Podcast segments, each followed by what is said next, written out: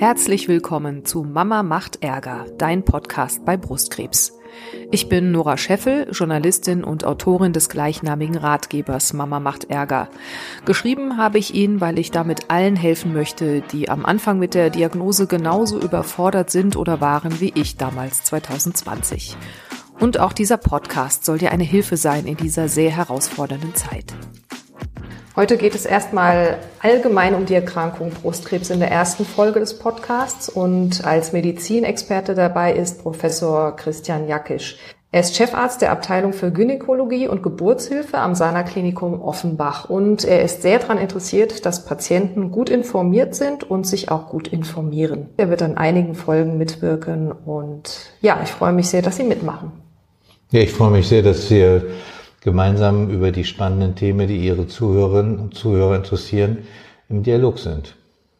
Vorab die Frage, die jetzt gar nichts unbedingt mit unserem ersten Thema zu tun hat. Warum ist es denn so wichtig für Betroffene, sich gut zu informieren? Macht das nicht eigentlich der Arzt ohnehin schon? Ja, das ist eine sehr gute Frage. Das haben wir vor 20, 30 Jahren gehabt, dass der Arzt direktiv Kommunikation bestimmt hat und gesagt hat, wir machen das jetzt so. Ähm, und im Laufe der Jahre hat sich die ähm, Position der Patientin eigentlich mit den Ärzten, so sollte es sein, auf Augenhöhe bewegt, so dass man Behandlungsvorschläge macht. Ich kann einer Patientin nicht sagen, sie müssen, sondern es wäre vielleicht sinnvoll, dies und das zu tun. Ähm, und wir erleben das äh, heute mehr und mehr im Sinne von Zweitmeinung und Drittmeinung. Also manchmal wird es dann auch zu viel.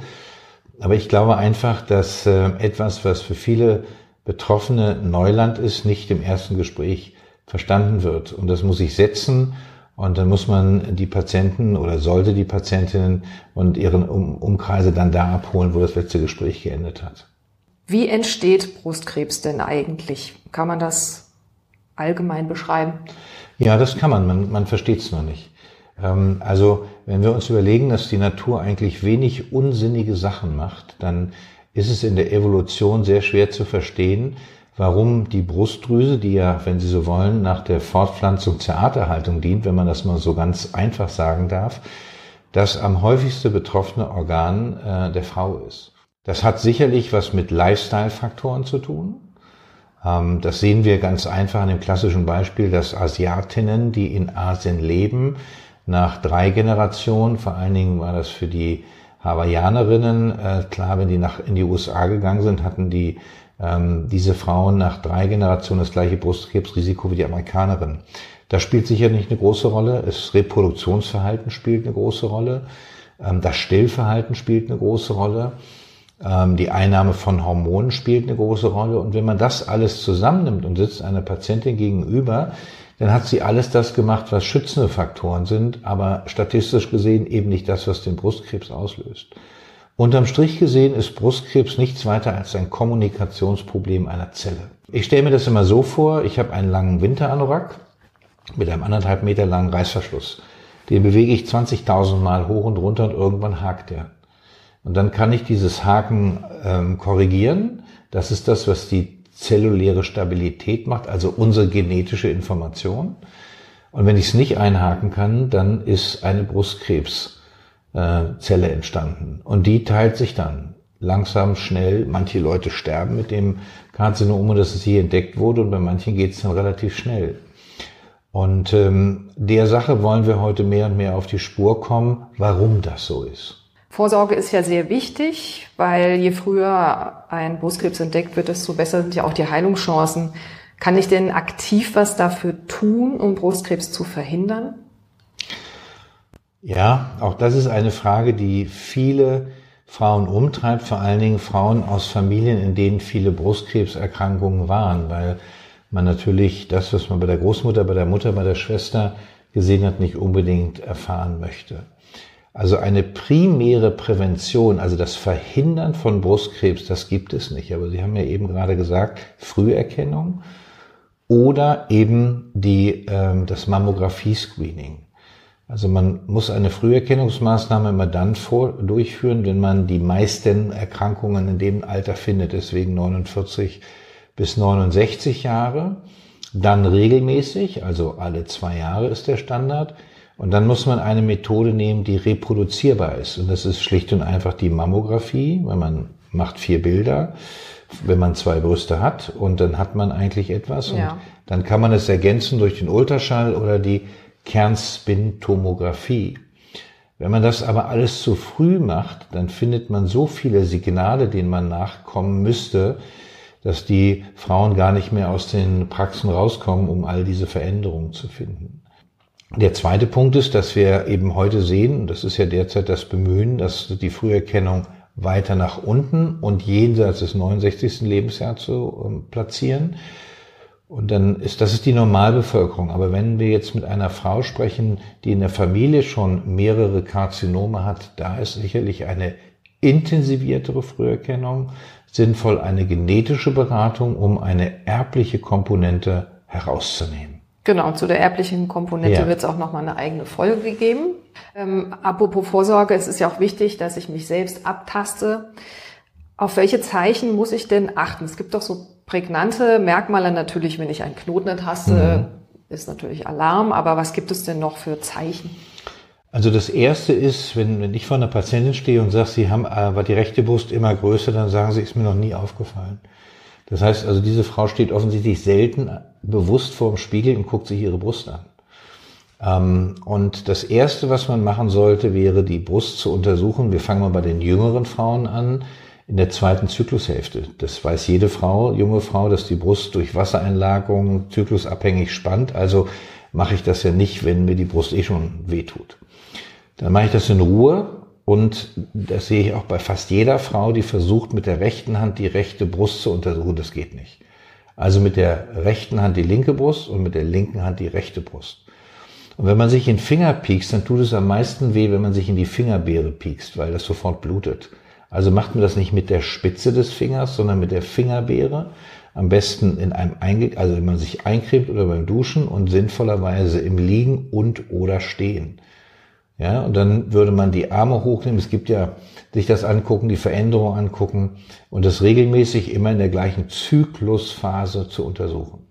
Und wenn man dann etwas Auffälliges findet, dann sollte man sich überlegen, nicht hektisch, aber zur Abklärung zu gehen, weil jeder kennt ja seinen Körper, wenn er ihn kennen will, eigentlich sehr gut und merkt, da hat sich was verändert. Und diese innere Stimme, dieses, da ist was nicht in Ordnung, auf die verlassen sich einige, aber leider nicht alle Frauen. Und wenn man dann bohrt und fragt, wann haben Sie es denn zum ersten Mal gemerkt, dann sind das Wochen und Monate vorher. Aber mir würde es wahrscheinlich auch so gehen, dass ich denke, es geht weg und dann verdrängt man das und irgendwann kommt so der innere Schweinehund, wo man sagt, Mensch, da ist was nicht in Ordnung, das muss ich abklären lassen. Und ich finde, es gibt nichts Schlimmeres, als wenn jemand besorgt irgendwo hingeht und man dann so als Arzt oder Ärztin so tut, als das ist alles dummes Zeug. Dann ist ja diese Awareness weg. Verstehen Sie das Ja. Gefühl, ich kümmere mich und gehe jetzt los? Ähm, das sollte man nicht tun. In Sachen ähm, Abtasten habe ich auch geschludert, muss ich zugeben, aber meinen eigenen Tumor habe ich selbst ertastet, zufällig. Also ich habe zufällig dran gegriffen und dachte, was ist das denn für ein Kieselsteinchen? Ja? Und da war ich aber auch sofort alarmiert und wäre am liebsten noch gestern zum Frauenarzt gegangen, war dann ein paar Tage später da. Dann, ja, ist das alles ins Rollen gekommen. Welche Formen von Brustkrebs gibt es denn? Es gibt ja den bekanntesten sozusagen, den häufigsten, den duktalen. Was gibt es denn dann noch? Also es gibt ganze Textbücher mit verschiedenen Histologien, aber wenn ich mir die Brust so vorstelle, wie ich sie mir vorstelle, dann ist das wie eine Weintraube und an der Brustwarze ist der Stiel, das, was der Obsthändler hochhin sagt, wollen Sie das denn haben? Ja, und das ist der Ausführungsgang. Und dann gibt es, wie von Ihnen gerade beschrieben, die duktalen, in den Gängen befindlichen Karzinome und dann die Karzinome, die lobulären, das sind die, die in den Trauben sind. Ähm, Und dann gibt es alle möglichen Spielarten, die die Natur vorhält. Aber wichtig ist zu wissen, dass man die duktalen Karzinome, das sind so die klassischen, die man im Röntgenbild sieht. Die lobulären Karzinome, die so in den Weintrauben sitzen, die kann man mitunter ganz schwer erkennen, auch in der Mammographie und auch in, in, in den anderen Verfahren. Also deswegen ist es so wichtig zu verstehen, dass das Mammographie-Screening sozusagen die Basisuntersuchung ist und dass der Radiologe dann sagt, oder wer auch immer das macht, hier brauche ich zusätzliche Maßnahmen. Und die meisten Frauen möchten immer gerne eine Kernspintomographie oder einen Ultraschall haben, weil das weniger weh tut, aber sie sind nicht so gut reproduzierbar. Das ist nämlich der Punkt. Es ist nämlich nicht immer nur ein Knoten. Das heißt, abtasten schön und gut, aber manche Dinge kann man nicht ertasten, richtig? Ja, na, absolut. Man kann sie nicht ertasten und wir sitzen ja in den Kliniken oder auch in den Praxen immer so ein bisschen wie Kreuzworträtsel mit Lösungsheft. Da, da hat ja schon jemand was gefunden oder man ist ja noch mal ganz fokussiert und ich versuche immer bei den Untersuchungen mir vorzustellen, ich wüsste gar nicht, was ich in der Brust finden soll und frage mich selber, als meine eigene Qualitätskontrolle hätte ich das auch gefunden bei einer ganz normalen Untersuchung in der Praxis, denn da sind ja die meisten Frauen gesund die zur Krebsfrüherkennung gehen und nicht wie in den Kliniken, wo ich eigentlich schon eine Gruppe von Frauen habe, wo ich immer was finden muss oder schon was gefunden wurde. Dann gibt's ja noch den äh, Dezis, das ist eine Krebsvorstufe. Mhm. Die ist ja auch nicht ohne. Wie hoch ist die Gefahr, dass sich daraus mal ein Tumor entwickelt? Also zum duktalen Karzinoma in situ oder dem lobulären Karzinoma in situ, Sie werden schon ahnen, wo die sich aufhalten, da kann man ganze Stunden reden. Diese beiden Veränderungen haben mit Krebs überhaupt nichts zu tun, weil der Krebs ja dadurch definiert ist, dass er durch Wände läuft und die Gefäßstrukturen ja. durchdringt. Und äh, es ist sprachlich nur ein schlechter Punkt. Das äh, duktale Karzinoma in situ ist also in seinem eigenen Drüsengang und kann nicht metastasieren. Das ist die Eigenschaft von Krebs. Und das wird eben, wie gesagt, bevorzugt in der Mammographie gefunden und ist, wie Sie richtig sagen, nicht tastbar. Und das geht noch zurück auf die ganz, ganz alte Zeit. Mikroverkalkungen, als wir noch Röntgenbilder gemacht haben, hat man eben nicht gesehen. Dazu brauchte man eine Lupe. Und das waren per Definition Mikroverkalkungen. Die konnten Sie gar nicht sehen. Und äh, das ist eben eine hohe Kunst des richtigen Lesens und das abzuklären. Ungefähr 70.000 Frauen erkranken jedes Jahr an Brustkrebs. Die Zahlen nehmen allerdings seit Jahren zu. Wie würden Sie das erklären? Warum ist das so? Also die Geräte sind besser geworden. Das kennen wir von unseren Kameras an den Mobiltelefonen. Brauchen Sie keine Spiegelreflexkamera mehr. Die sind besser geworden. Die Teilnahme am Mammographie-Screening war vor der Covid-Pandemie gut. Ist jetzt wieder abgefallen. Man erkennt mehr, weil die Gerätschaften feiner geworden sind, aber die Sterberate bei den Frauen, die zur Krebsfrüherkennung gehen, insbesondere zum Mammographie-Screening, die nehmen in den Altersschichten ab. Das ist das, was wir zum ersten Mal in Deutschland gesehen haben 2019, dass die Karzinome abgenommen haben, dass die Sterblichkeit abgenommen hat, aber das hängt damit zusammen, sie müssen mindestens 70 Prozent der Einzuladenden auch im Screening haben, damit sie diese Zahlen erreichen. Und Sterblichkeit geht zurück, weil die Therapien besser werden oder was würden Sie sagen? Ja, die Therapie ist besser geworden. Also da muss man jetzt in das ganz graue ähm, Wesen der Statistik gehen. Also die Brustkrebssterblichkeit bedeutet, ob eine Frau, die an Brustkrebs erkrankt ist, auch an Brustkrebs stirbt. Wenn sie an einem Herzinfarkt stirbt, hat sie zwar Brustkrebs gehabt, aber ist nicht am Brustkrebs verstorben. Den Autounfall hat genau das Gleiche. Und diese Brustkrebsspezifische Sterblichkeit hat abgenommen. Das ist eine Summe aus Früherkennung und guter Therapie. Das ist schon mal eine gute Nachricht. Wo wir sind bei Zahlen zur Heilung. Man sagt ja, so rund 80, 90 Prozent können dauerhaft geheilt werden. Ist das richtig? Es kommt ganz darauf an, ähm, wie die Erkrankung also erkannt wurde. Also was man sicher sagen kann, dass Frauen, die beim Mammographie-Screening ihr Karzinom entdeckt haben, eine bessere Prognose haben, weil es eben wirklich sehr früh ist. Da reden wir von Karzinomen zwischen zwei und drei Millimetern, das sind ein bis zwei Reiskörner. Ähm, dann gibt es natürlich Karzinome, ähm, die sind groß, die zwei, drei Kilogramm, das gibt es auch, sehe ich immer wieder im Jahr. Grundsätzlich kann man sagen, dass Frauen, die keine betroffene Lymphknoten hatten, und das ist die Mehrheit aller Frauen, zwischen 70 und 80 Prozent geheilt werden. Und wir beobachten heute nicht fünf Jahre, sondern nach zehn und nach 20 Jahren. Das kann man wirklich sagen. Und dann gibt es eben eine, also die duktalen Karzinoma in situ, was Sie vorhin gefragt hatten, da muss man einfach davon ausgehen, dass alle geheilt werden, wenn die Diagnose stimmt.